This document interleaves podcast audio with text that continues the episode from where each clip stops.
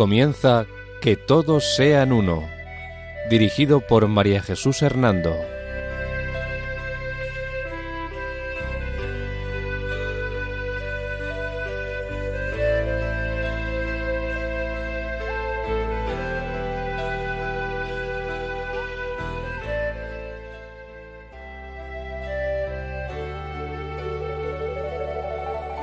Buenas tardes, queridos oyentes de Radio María.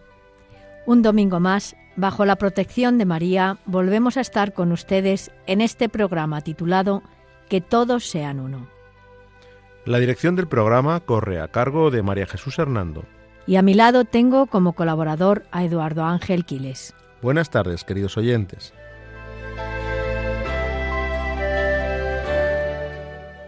Este va a ser el sumario de nuestro programa. Segunda parte sobre las iglesias orientales católicas. Resumen del primer programa sobre las iglesias orientales católicas. Tarea de las iglesias orientales católicas. Expresión del deseo de unidad completa. Enriquecimiento al dar y al recibir. Pacificar el mundo en el que viven. Perseverancia y sacrificio en favor de la unidad. Noticias en el ámbito ecuménico e interreligioso.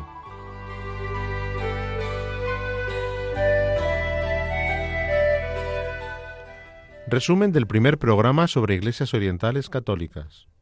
Las iglesias orientales católicas no son iguales que las iglesias orientales con las que se produjo el cisma de 1054 y que hoy conocemos como iglesias ortodoxas.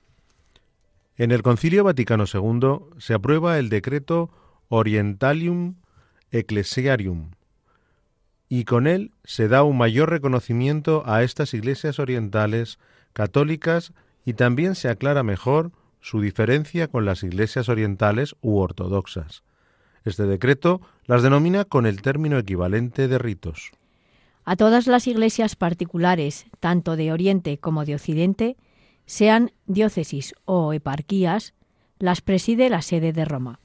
Por consiguiente, tanto las iglesias católicas de rito latino presentes en Oriente, como las iglesias orientales de rito bizantino que surgieron en Oriente son, todas ellas, católicas y no iglesias ortodoxas.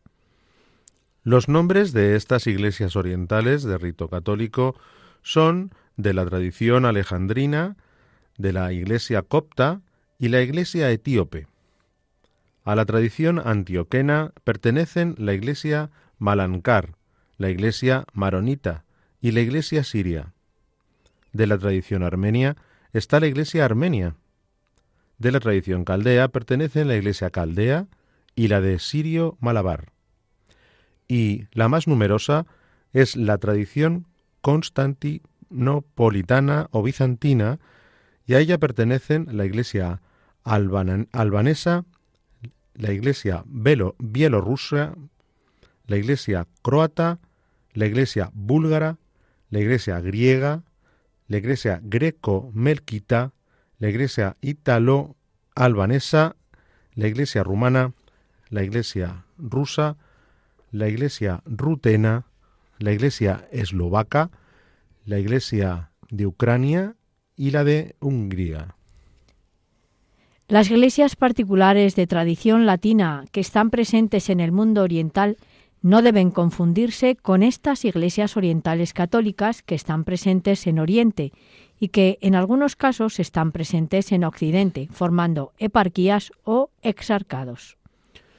En sentido negativo, hay que reconocer que durante muchos siglos estas iglesias han sido consideradas como iglesias que había que tolerar. Pero a partir del Vaticano II son dadas a conocer en el conjunto del mundo católico. Son ya iglesias que debemos reconocer por sus valores y tradiciones que fielmente han conservado y transmitido. El desconocimiento de las iglesias orientales católicas, que aún hoy día sigue existiendo en la comunidad católica, hay que buscarlo y justificarlo en la fuerte afirmación de la unidad de la Iglesia, que en el segundo milenio ha sufrido distintos atentados contra su unidad. Se sacrificó la diversidad y la variedad de sus tradiciones por miedo a perder la unidad de la Iglesia católica que presidía la sede romana. Generalmente, estas iglesias orientales católicas se han ido gestionando a partir de las separaciones a lo largo de la historia y más exactamente a raíz de la desgraciada fecha del año 1054. Sin embargo, estas que llamamos iglesias orientales católicas siempre han estado en unión con Roma. Para que exista una iglesia oriental católica como tal, no es suficiente que un grupo de fieles y jerarcas pidan unirse a Roma. Se necesita que estas iglesias hayan nacido geográficamente en Oriente, que el grupo no esté constituido solo por fieles o solo por jerarcas, sino por ambos. Se deben dar lazos comunes de profesión de fe, de los sacramentos, del gobierno eclesiástico y de la comunión. Han de expresar su unión con Roma, en Oriente existen algunas iglesias particulares que gozan de tradiciones propias que reciben el nombre de sui iuris. Antes del Concilio Vaticano II, a pesar de este derecho de reconocimiento, todas ellas han tenido que afrontar incomprensiones. Del lado católico eran consideradas como un apéndice y del lado ortodoxo han sido calificadas de uniatas calificativo con el que se las conoce en Oriente ortodoxo por su infidelidad a la ortodoxia. Asimismo, hasta el Concilio Vaticano II, las iglesias orientales católicas estaban en una situación de tolerancia, es decir, se las permitía conservar todo el patrimonio espiritual, teológico, litúrgico y canónico, ya que la única tradición en Occidente era la latina, que es la tradición propia de la Iglesia romana. Pero ahora, superado el latinismo, ya no se puede identificar a la Iglesia católica con la Iglesia latina. Y además, estas iglesias tienen el derecho y el deber de regirse por su patrimonio oriental.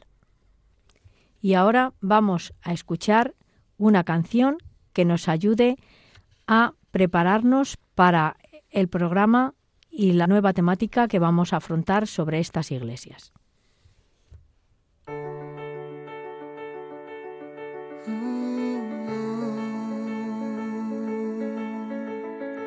Se encuentra el aire con el aguacero, se tiñe el cielo de azul sincero.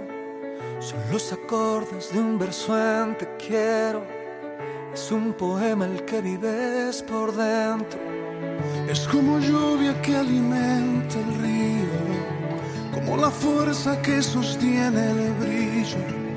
Es ese brillo que alumbra el camino. En mi camino estarás mi amigo. No encuentro las palabras que expliquen lo que siento. Sin verte sé que estás, es importante, lo comprendo. Tal vez nunca te vea, pero en Dios tú y yo sabemos. Nos une la esperanza, una fe y nuestro credo.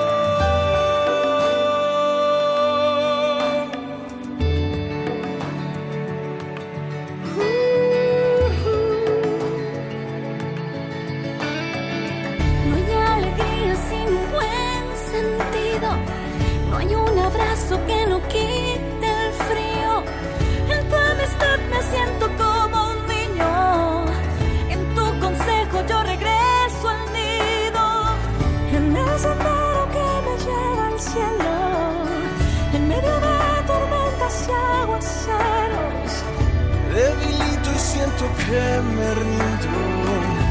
eso sé que yo te necesito. No encuentro las palabras que expliquen lo que siento. Sin verte sé que estás, es importante, lo comprendo. Tal vez nunca te vea, pero en Dios tú y yo sabemos. Nos une la esperanza, una fe y nuestro credo.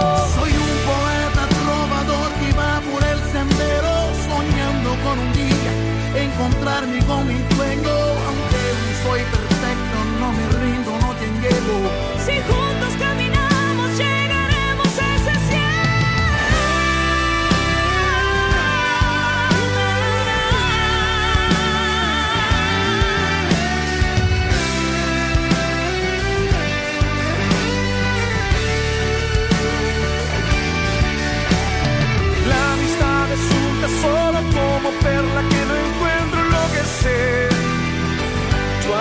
amistad me hace bien. Es verdad, así lo siento, eres parte de mis sueños, no te miento. Tu amistad me hace bien.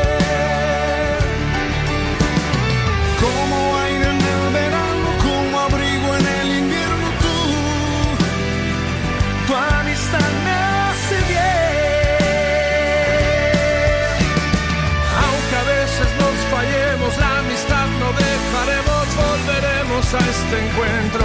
Tu amistad me hace bien.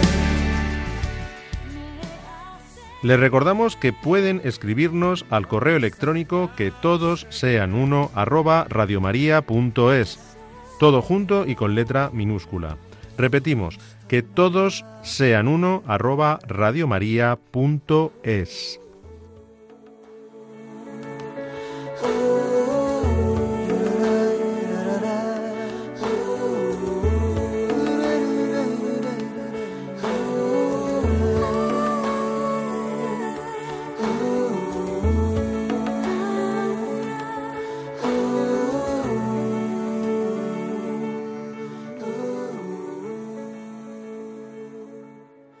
Antes de iniciar con la temática de hoy, vamos a señalar las fuentes en las que nos hemos basado para realizar este programa. Además del magisterio de la Iglesia, nuestra temática se basa en autores como Carlos de Francisco Vega, Alberigo, González Montes, Alcalá, Dalmais, Melle Denfort y Santos Hernández. María Jesús, una vez que con el resumen nos ponemos de nuevo en el contexto de lo que son y significan las iglesias orientales católicas, quizá podríamos seguir profundizando en cuál es la tarea específica de estas iglesias. Sí, Eduardo.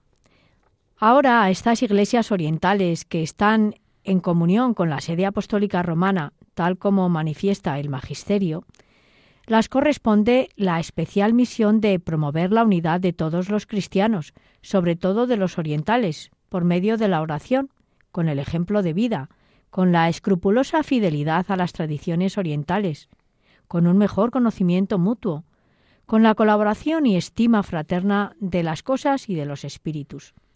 Es tarea y es deber de todo el pueblo de Dios, tanto de los fieles como de los pastores, porque a todos nos afecta y por todos deben ser conocidas estas iglesias. ¿Y cómo pueden expresar estas iglesias de una forma más efectiva el deseo de unidad completa? Pues siendo conscientes de su obligación de trabajar por la unidad en virtud de su presencia católica, sean de la tradición que sean. Pero, además, estas iglesias orientales católicas tienen el cometido y la misión especial de trabajar por la unidad con sus hermanas las iglesias orientales, tanto las precalcidonenses como las bizantinas u ortodoxas. María Jesús, al hablarnos de este trabajo ecuménico de las iglesias orientales por la unidad, me viene a la mente el problema del uniatismo. ¿De qué modo influye el unitatismo también en el deseo de unidad? Pues verás, Eduardo, en primer lugar, creo que es necesario insistir en que la necesidad de distinguir entre las iglesias orientales católicas el llamado uniatismo del deseo de vivir en la unidad católica.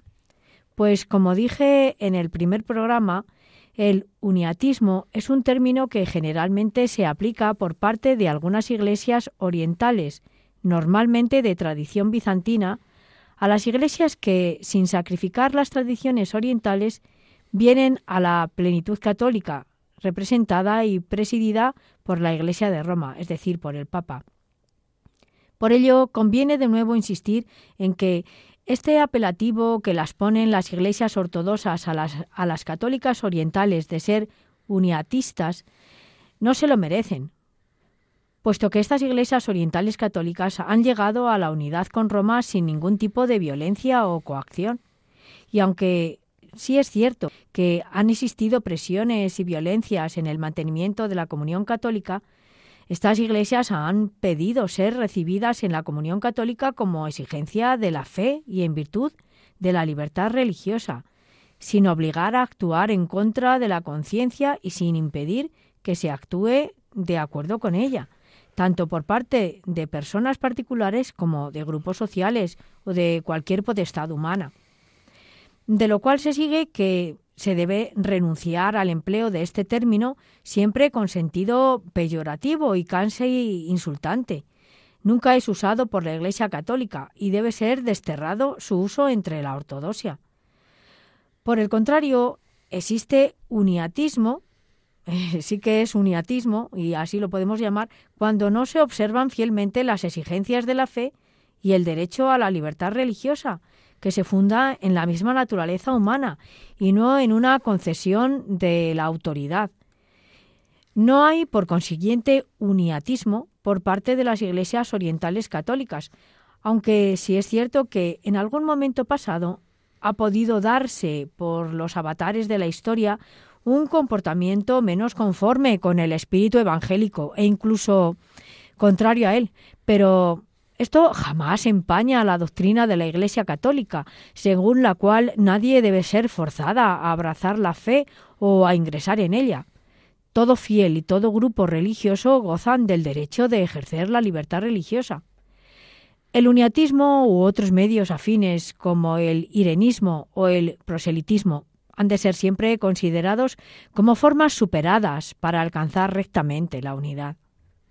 Gracias. Nos queda claro lo que es el uniatismo y también que, contrariamente a él, las iglesias orientales católicas son un fiel reflejo del ansia por alcanzar la unidad todavía no lograda en plenitud.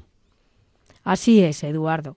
Estas iglesias han venido alimentando a lo largo de la historia el deseo de unidad cuando iba calando en la iglesia la realidad de la separación. Además, hemos de tener presente que la decisión de estas iglesias de vivir unidas a Roma no fue producto de un acto momentáneo, sino que se trata de un proceso constituido por distintos y sucesivos pasos. En estos primeros pasos, en el siglo XV, el concilio de Florencia, iniciado en el año 1431, fue el momento culminante en que el ansia por la unidad era compartida, aunque de distinta forma, pues en él se logra la unión con los griegos, los armenios, los coptos, los sirios y los caldeos y marionitas de Chipre. Perdón, maronitas de Chipre. Por vez primera se establecía la unión mediante las correspondientes bulas con las iglesias que representaban las tradiciones orientales. Así, y salvo alguna excepción, todas las iglesias orientales católicas nacen a partir de este gran concilio que tuvo la unidad como principal meta. Y el nacimiento de estas iglesias orientales católicas, ¿qué enriquecimiento supone para la Iglesia Universal? ¿Hay un verdadero dar y recibir? Por supuesto, hemos de reconocer que la unidad y la comunión plena en la Iglesia Católica son cualidades que adornan a las iglesias orientales católicas. Ellas han logrado alcanzar la unidad y la mantienen en comunión tras no pocas dificultades, tanto por factores no eclesiales como eclesiales. Por ello, estas iglesias conforman la unidad y comunión católicas, perseverando fieles a sus propias tradiciones, tradiciones que constan de grandes valores y que con ellos enriquecen a toda la Iglesia universal. Asimismo, Eduardo, estas iglesias, para mantenerse en esa tensión de dar y recibir, deben mostrar siempre la virtud de la apertura. Ellas ofrecen lo propio de su tradición, ya que contribuyen a realizar y embellecer a toda la Iglesia católica, que no se mostrará más rica en la diversidad de sus tradiciones y más unida porque integran un patrimonio que corresponde a toda la Iglesia. Por eso se muestra esa riqueza y esa unidad. Ahora bien, el ofrecer la propia tradición no significa acabar imponiendo. Muchas veces las disensiones entre cristianos han estado motivadas por cuestiones rituales, provocando separaciones eclesiales o animosidad de unos ritos frente a otros. Y asimismo estas iglesias orientales católicas, al mismo tiempo que ofrecen, pues también reciben con sentido de apertura y se enriquecen. Ellas reciben de las distintas tradiciones occidentales y de las experiencias pastorales un enriquecimiento aún mayor, además de recibir la ayuda material que puedan necesitar. Por consiguiente, Eduardo, El sentido de apertura las capacitará más para el diálogo entre ellas mismas, con sus hermanas ortodoxas y con el conjunto de la Iglesia católica. Por otra parte, también las comunidades de Occidente han de compartir proyectos de servicio, mostrándose dispuestas a favorecer a los hermanos de las iglesias de, Oriente, así como a crecer en un conocimiento recíproco. Ciertamente, María Jesús, hay un, un enriquecimiento mutuo y además, a mi modo de ver, esas iglesias orientales católicas también son conscientes, al igual que la Iglesia Universal, de la necesidad de poner paz y concordia teniendo un mismo corazón y un mismo sentir. Efectivamente. Y así nos lo recuerda también, o nos lo recordaba eh, el apóstol San Pablo en la segunda carta a los Corintios, en el capítulo 13, versículo 11.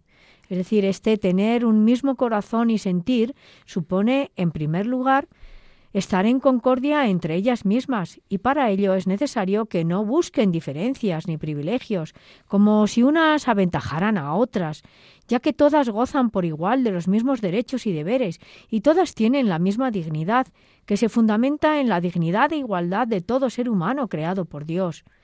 Además, la concordia entre las iglesias orientales católicas salvando la precedencia de honor correspondiente a los patriarcas que ellas mismas han establecido, no se basa en la antigüedad ni en la preeminencia de la sede patriarcal cuando, cuando ésta existe, ni en el mayor número de fieles.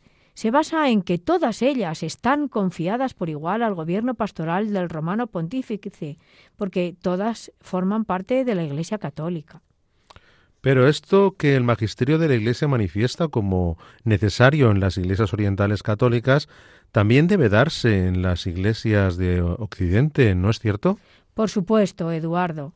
La verdadera paz eclesial ha de ser también una realidad con las iglesias de Occidente, no considerándolas inferiores al no contar más que con una tradición, ni que la Iglesia de Occidente, al constatar que es numéricamente mayor y de mayor peso, que todas las de Oriente, por estar implantada en todas las partes del mundo, a diferencia de las orientales. La paz eclesial eh, se fundamenta en la igualdad y dignidad y en una verdadera fraternidad. Y con las iglesias orientales, ya sean precalcedonenses o bizantinas, con quienes aún la fraternidad es más evidente, con más razón han de mostrarse como iglesias hermanas, una rica terminología teológica ya iniciada por el diálogo de la caridad. Eh, bueno, pues eh, por el bautismo todos somos uno en Cristo, Jesús, en virtud de la sucesión apostólica. El sacerdocio y la Eucaristía nos unen más íntimamente. Durante siglos hemos vivido esta vida de iglesia hermana, celebrando juntos los concilios ecuménicos que defendieron el depósito de fe contra toda la, alteración. Ahora, después de un largo periodo de división y de recíproca incomprensión, el Señor nos permite descubrirnos como iglesias hermanas. Además, esta fraternidad se apoya no solo en el bautismo común a todos los cristianos, sino en la sucesión apostólica, el sacerdocio y la Eucaristía, según el orden en que vienen expuestos, así nos lo dice el decreto Unitatis Reintegratio en el número 15, y que también por este orden han sido tratados por los actuales documentos de diálogo entre la ortodoxia y la Iglesia católica. Con todo lo dicho, María Jesús, creo que también conviene recordar la perseverancia y sacrificio en favor de la unidad de estas iglesias, ¿no te parece? Sin duda alguna. Cada una de las tradiciones orientales han tenido su propia historia, y este criterio ha de ser tenido en cuenta a la hora de tratar a cada una de forma particular.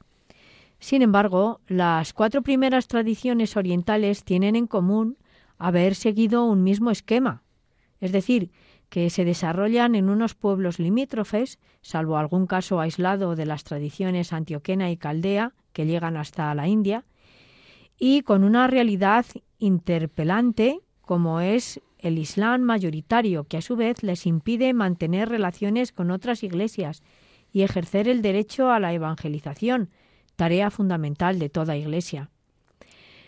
No cabe, pues, reprochar a estas iglesias orientales, sean católicas u ortodoxas, el haber descuidado la evangelización, ya que el Islam, como su visión absoluta y omnipresente, excluye el derecho a proponer el Evangelio y lo interpreta como forma superada por el Corán y como proselitismo contra una religión revelada. Algunas de estas iglesias lograron superar las fronteras del Islam, llevando el Evangelio hasta la India o las regiones eslavas. Pero todas estas iglesias que están en contacto permanente con el Islam reivindicarán para sí y para otras el respeto a la libertad religiosa y el derecho a exponer el mensaje evangélico sin ningún tipo de imposición ni contraprestación, sino únicamente como oferta generosa. Pero la tradición bizantina la llegada del Islam se dio de forma más tardía y diferente, ¿no, ¿no es cierto? Así es, Eduardo. En el caso de la tradición bizantina, cuando el Islam llega a Constantinopla en el año 1453, lo hace siete siglos después que el resto de la cristiandad oriental y tres siglos más tarde de aquella fecha emblemática del año 1054, en que se rompe la comunión entre los patriarcados orientales y la sede de Roma. Todo el Oriente queda fragmentado por la presencia del Islam y, consecuentemente, por las cruzadas. Por eso no es de extrañar que todo el Oriente viera en Constantinopla el factor único que las aglutinara, llegando a ser dominante en la cristiandad oriental la tradición bizantina. El nacimiento de las iglesias orientales católicas de tradición bizantina equivalía a restar aún más el significado que desde antiguo tenía Constantinopla, que poco a poco iba perdiendo importancia y peso social. La presencia del Islam en el corazón de la capital imperial significaba, con más razón, la necesidad de actuar como un frente común. Siglos antes, por obra de San Cirilo y San Metodio, la tradición bizantina se extiende por los pueblos eslavos del centro y este de Europa, con lo que la cristiandad oriental oscila hacia países europeos. La tradición bizantina arraiga fuertemente en nuevos países de Europa y será en estos países de Europa donde van a nacer otras iglesias orientales católicas de, tradición bizantina en medio de un clima de abandono de Constantinopla para integrarse en Roma. Ha de tenerse presente este hecho significativo, que a lo largo del primer milenio fue subrayado. Roma y Constantinopla eran entonces sedes que pugnaban por la preeminencia. Aun así, en el conjunto de las tradiciones orientales, la tradición bizantina sobresalía e incluso la superaba en número. Luego las dificultades no sólo han existido a la hora de constituirse como iglesias en comunión con Roma, al igual que en el primer milenio, sino también en, en el mantenimiento de la comunión. Pues sí, porque hemos de tener en cuenta que las iglesias ortodoxas que conceden una primacía de honor a la iglesia de Constantinopla se han configurado con los países donde han arraigado, por lo que todas ellas se han comprendido como iglesias nacionales. En consecuencia, la unión con Roma planteaba problemas con la ortodoxia y con el Estado en orden a su pervivencia. Y en este difícil contexto, Eduardo, en una parte de las iglesias orientales católicas en el siglo XVI, inician la denominada Unión de Brest Litovsk en el 1596, con lo que surge eh, la Iglesia de Ucrania.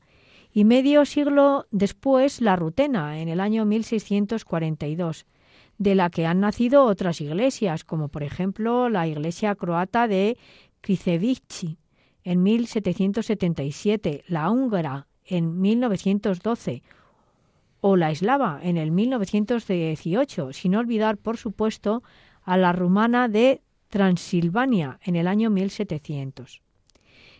Quiere esto decir que todas estas iglesias han nacido en contextos enfrentados con la ortodoxia, reacia a admitir una vinculación con Roma, y en unos países con un continuo cambio de fronteras.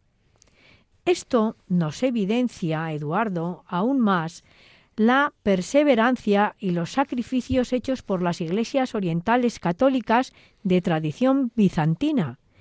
Ellas han debido sufrir por ser fieles y por mantener la supervivencia de la comunión católica en contextos difíciles de persecución y de comunismo. Pero ahora estas iglesias han recuperado una mayor libertad de actuación y se enfrentan a la recomposición de su organización y sobre todo a la evangelización y catequesis tras muchos años de estar reducidas al silencio. Y en el momento actual en que se da en, Occidente esta gran crisis de fe y de valores, eh, ¿qué pueden hacer estas iglesias? Pues, como nos dice el magisterio de la Iglesia, en este siglo XXI, tan falto de fe y de valores, todas las iglesias ortodoxas y católicas, latinas o bizantinas, tienen el deber de contribuir a la recomposición de Europa, de hondas raíces cristianas, dividida en bloques este-oeste y herida por las secuelas de tantas décadas de ateísmo y de recientes guerras, tanto en el Cáucaso como en los Balcanes. Sabemos, Eduardo, que Europa no se puede comprender sin el cristianismo. Dividida entre pueblos y bloques, donde los valores humanos no pueden realizarse en libertad, incluida la libertad religiosa, y donde los valores cristianos se oscurecen cuando no se vive la conciencia cristiana. En la actualidad, todas las iglesias tienen un especial compromiso con Europa. La unidad espiritual por la que han de trabajar ecuménicamente debe conducir a la unidad europea de la que hoy tanto se habla. Y a su vez, la Unión Europea, que se la ha denominado como casa común, también ha de acercar más a los cristianos en torno a la mesa común de la Eucaristía. Esta doble unidad europea y eclesial será posible si se dan las cualidades de la pacificación y de la reconciliación que las iglesias cristianas han de ofrecer y también de promover.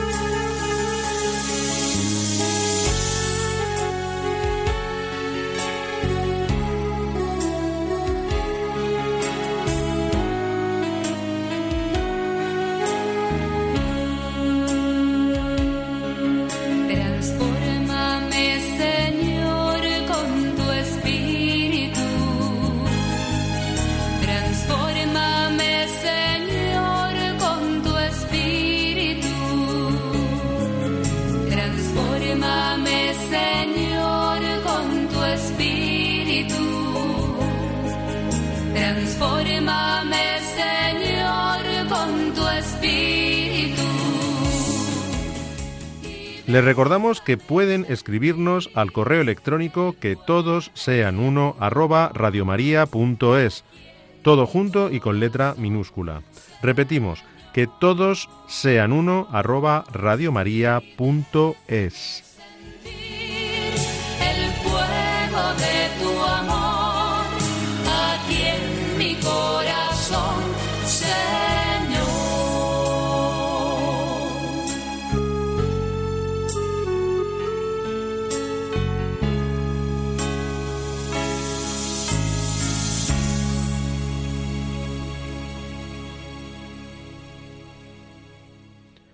Y ahora, después de haber escuchado esta canción, vamos a responder a algunas de las preguntas que nos han enviado los oyentes a nuestro programa Que todos sean uno.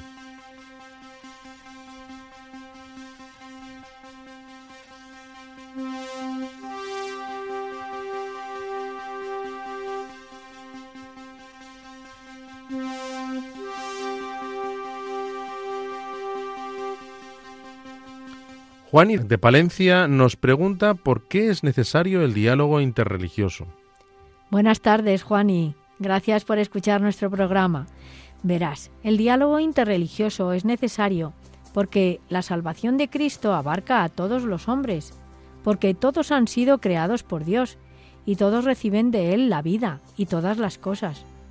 Es necesario el diálogo interreligioso en la misión porque hay muchas personas a las que nadie les ha anunciado la buena nueva y por eso la ignoran sin culpa suya. De hecho, sobre este tema, en nuestro primer programa, mm, cuando hacíamos el primer programa de Que todos sean uno, leíamos el número 16 de la Constitución Lumen Gentium del Vaticano II que decía, el designio de salvación abarca también a los que reconocen al Creador, entre los cuales están, en primer lugar, los musulmanes, que confesando adherirse a la fe de Abraham, adoran con nosotros a un Dios único, misericordioso, que juzgará a todos los hombres en el día postrero. Es necesario el diálogo interreligioso, por lo tanto, porque el Salvador quiere que todos los hombres se salven y lleguen al conocimiento de la verdad. Así nos lo dice la primera carta a Timoteo en el capítulo 2, versículo 4. Y es necesario el diálogo interreligioso porque, como nos dice también la Constitución del Vaticano II Lumen Gentium en el número 16, quienes, ignorando sin culpa el Evangelio de Cristo y su Iglesia, buscan, no obstante, a Dios con un corazón sincero y se esfuerzan bajo el influjo de la gracia en cumplir con, con obras su voluntad, conocida mediante el juicio de la conciencia, pueden conseguir la salvación eterna. Gracias, Juani. Espero haber podido aclarar tu pregunta.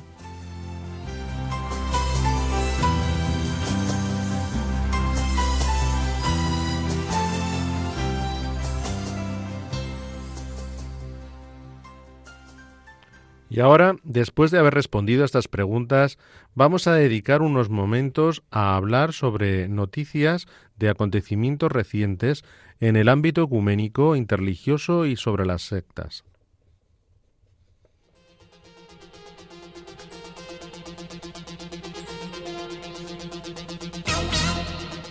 Noticias en el ámbito ecuménico.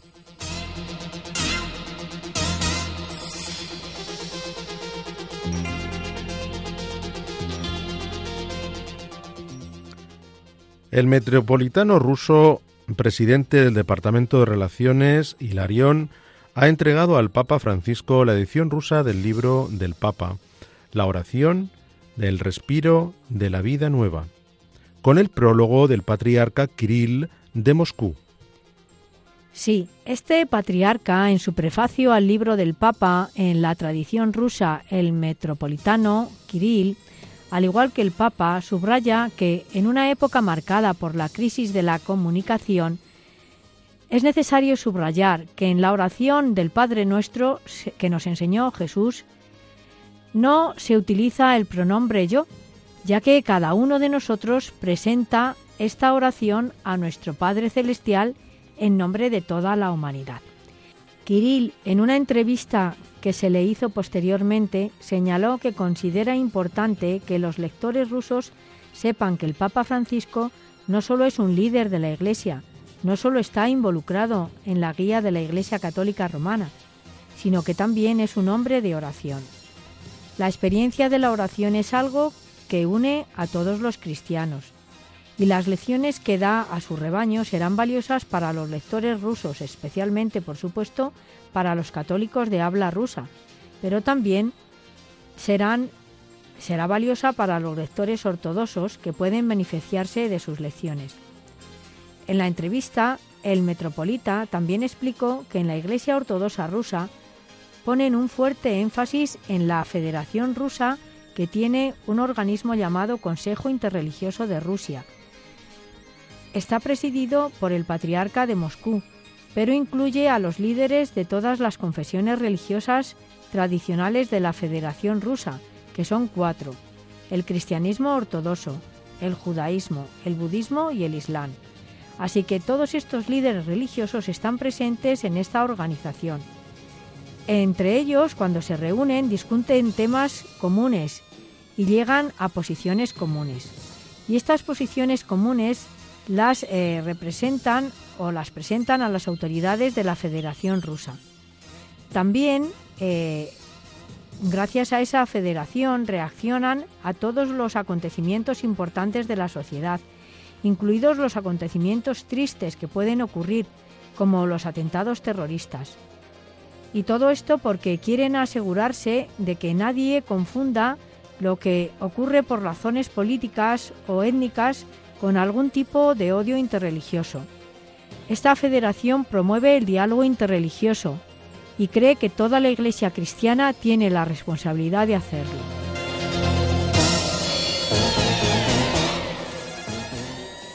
Ha tenido lugar un mensaje conjunto del Papa Francisco, del Patriarca Bartolomé I y del Arzobispo Huelvay. Estos líderes de la Iglesia Católica, la Iglesia Ortodoxa Oriental y la Comunión Anglicana advierten conjuntamente acerca de la urgencia de la sostenibilidad del medio ambiente, su impacto en la pobreza y la importancia de la cooperación mundial.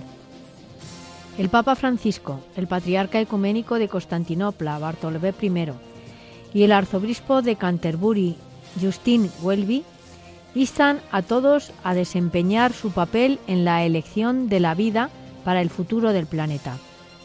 Los tres líderes cristianos han manifestado, hacemos un llamamiento a todos, sea cual sea su creencia o visión del mundo, para que se esfuercen por escuchar el clamor de la tierra y de los pobres, examinando su comportamiento y comprometiéndose a hacer sacrificios significativos por el bien de la tierra que Dios nos ha dado. En la declaración conjunta, los firmantes hacen una clara advertencia. Hoy Estamos pagando el precio. Mañana podría ser peor. Y concluyen afirmando, este es un momento crítico. El futuro de nuestros hijos y el de nuestra casa común depende de ello. Los tres líderes cristianos aluden a la injusticia y a la desigualdad.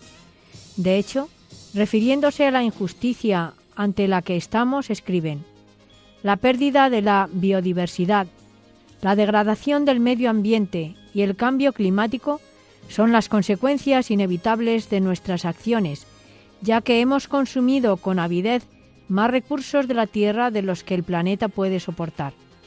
Pero también nos enfrentamos a una profunda injusticia. Las personas que soportan las consecuencias más catastróficas de estos abusos son las más pobres del planeta, y las que menos responsabilidad han tenido en su provocación. La declaración hace un llamamiento a la gente para que se rece, para que se rece por las personas, para que hagan sacrificios significativos por el bien del planeta, trabajando juntos y asumiendo la responsabilidad de cómo utilizamos nuestros recursos, y que recemos por los que tienen responsabilidades de largo alcance, para que elijan los beneficios centrados en las personas y lideren la transición hacia economías justas y sostenibles.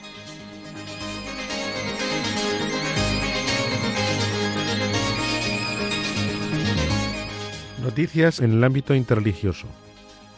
El encuentro interreligioso de la comunidad de San Egidio anima a los creyentes a ser fuerza de paz es muy importante que el mundo no confunda Islam con terrorismo. Esta frase ocupaba, de alguna manera, el pensamiento de todos los que participaron en el encuentro Hombres y Religiones, organizado como cada año por la comunidad de San Egidio. En esta edición que convoca la comunidad de San Egidio en Milán, el tema fue Religiones y Culturas, el coraje de un nuevo humanismo. Después del acto inaugural, la plaza de la Catedral milanesa acogió un solemne acto de clausura en el que se, presentó el mensaje común de paz. Varios dirigentes musulmanes que intervinieron en la sesión final coincidieron en la idea de que en Europa existe un único Islam, llamado a actuar junto a las otras comunidades religiosas en busca de paz. No hay motivos para decir que las comunidades islámicas no pueden integrarse pacíficamente en contextos aconfesionales y democráticos. Es necesario que deje de considerarse a la comunidad islámica de Europa algo así como una especie de quinta columna preparada para resurgir de un momento a otro, explicó Mohamed Nur Dakan, en nombre de la Unión de Comunidades y Organizaciones Islámicas de Italia.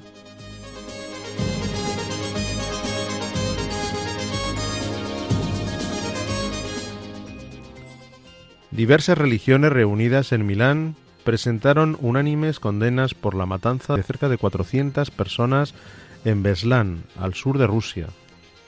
En el encuentro interreligioso organizado por la comunidad de San Egidio, fueron constantes las referencias a la terrible matanza de cerca de 400 personas, la mitad niños, en una escuela de Beslan, en la República de Osetia del Norte, sur de Rusia, las unánimes condenas presentaron una frase que se repitió muchas veces. Estos no son los verdaderos musulmanes.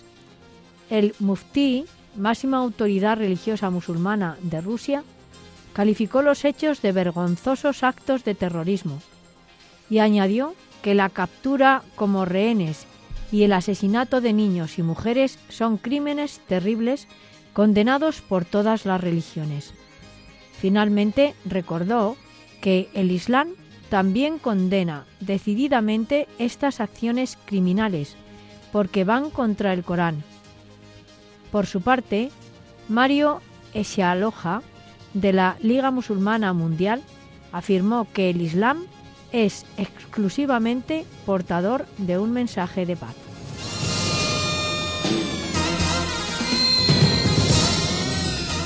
Cardenales católicos, rabinos judíos, imanes musulmanes y maestros de religiones orientales, así como estudiosos, políticos y en general exponentes del humanismo, reflexionan sobre el medio ambiente, la economía, las guerras olvidadas y la convivencia interreligiosa. Reunidas en el norte de Italia, varias religiones debatieron y reflexionaron sobre los problemas de la economía, las guerras olvidadas y la convivencia interreligiosa. En medio de este ambiente, además, varios testimonios de reconciliación conmovieron de manera especial a los asistentes. Por ejemplo, un sacerdote de Nazaret, que es al mismo tiempo israelí, árabe y cristiano, impresionó con esta frase. Si no se hace la paz en la memoria, en la historia, se llegará solo a acuerdos, pero no a la paz entre los pueblos. Estos encuentros organizados por la comunidad de San Egidio que tiene carácter anual desde el año 1988, se inspiran en el llamado del espíritu de Asís, es decir, en la dimensión histórica de la reunión que el Papa Juan Pablo II tuvo en la ciudad de San Francisco con varios líderes de las principales religiones el 27 de octubre de 1986. A partir de aquel momento, el movimiento fundado y liderado por el historiador Andrea Riccardi ha desarrollado toda una labor de diálogo interreligioso con el objetivo de promover la paz y la reconciliación entre los pueblos y los seres humanos, sin que el hecho religioso sea un obstáculo, sino todo lo contrario. Los últimos encuentros se han celebrado en Bucarest, Génova, Lisboa, Barcelona, Palermo, Aquisgrán y ahora Milán.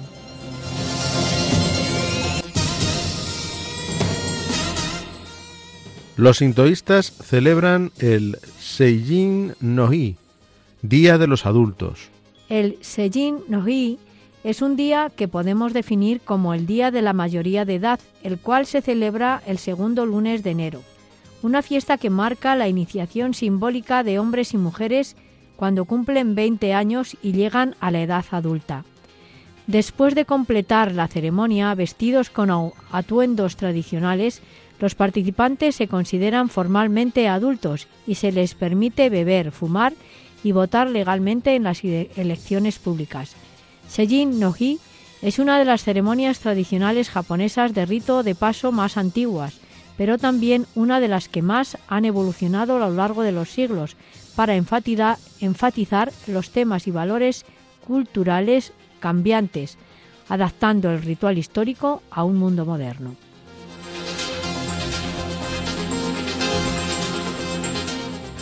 Los hinduistas celebran el Makara Sankranti.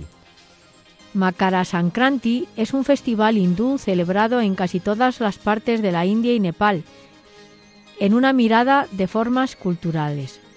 Es un festival de la cosecha. Makar Sankranti marca la transición del Sol en el signo zodiacal de Makara Rasi, Capricornio, en su camino celestial.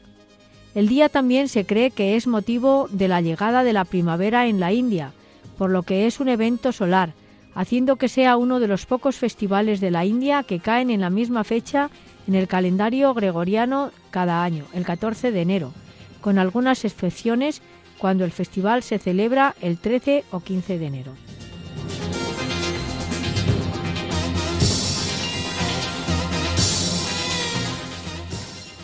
Los judíos celebran el Tu Bishvat. Tu Bishvat también se llama Rosh Hashanah la Inot, literalmente Año Nuevo de los Árboles. Por estas fechas en Israel aparecen los primeros brotes de vegetación y es costumbre salir a plantar árboles. También se leen pasajes bíblicos relacionados con la naturaleza y se comen frutos de diversos árboles. En el Israel contemporáneo, esta jornada se celebra como un día de la conciencia ecológica y se plantan árboles en la celebración.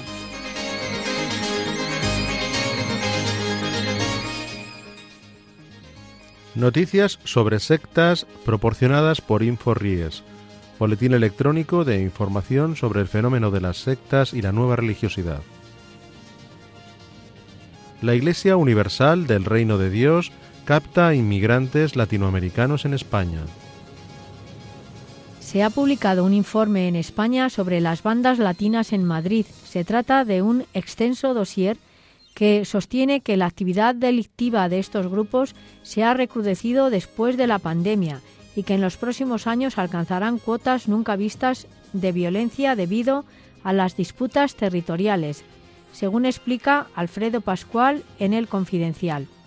El texto también ofrece una serie de pormenores que han sorprendido incluso a las autoridades. Detalla el número de inmigrantes de cada banda en cada barrio. Dibuja una capa con las zonas de conflicto e incluso llega a poner cifras a cuánto cuesta entrar o salir de una de estas bandas. Estos datos son inventados, afirma una fuente de la Policía Nacional en Madrid que se dedica a trabajar con bandas latinas. Por una parte, hay cifras que no coinciden con nuestros registros.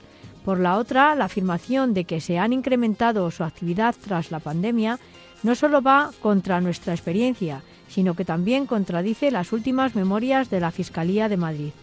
Por último, no se comprende cómo una institución privada puede haber recabado esos datos. Saber más que la Policía Nacional saldría muy caro en cuanto a recursos de investigación.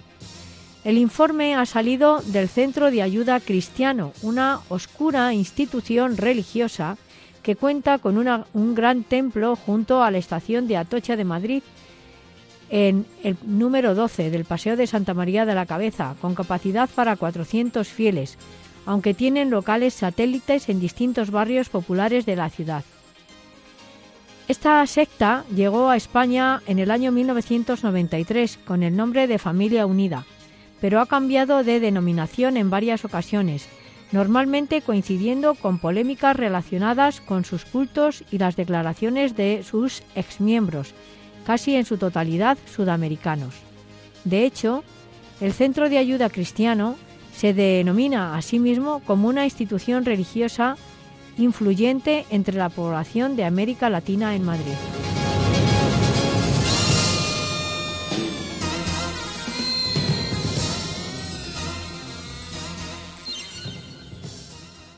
Pueden volver a escuchar el programa en el podcast de nuestra web www.radiomaria.es. También pueden solicitarlo para recibirlo en casa pidiéndolo al teléfono 91 822 8010. Asimismo, a través de la web www.radiomaria.es barra inclinada pedidos guion medio de guion medio programas o por correo electrónico a la siguiente dirección pedidos de programas arroba radiomaria.es escrito todo junto y con letra minúscula.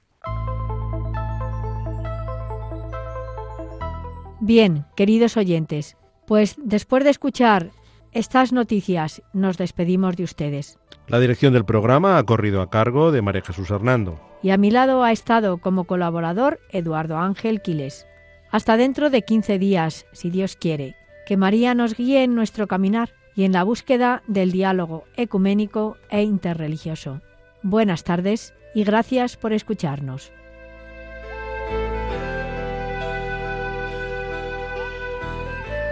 Han escuchado Que todos sean uno, un programa dirigido por María Jesús Hernando.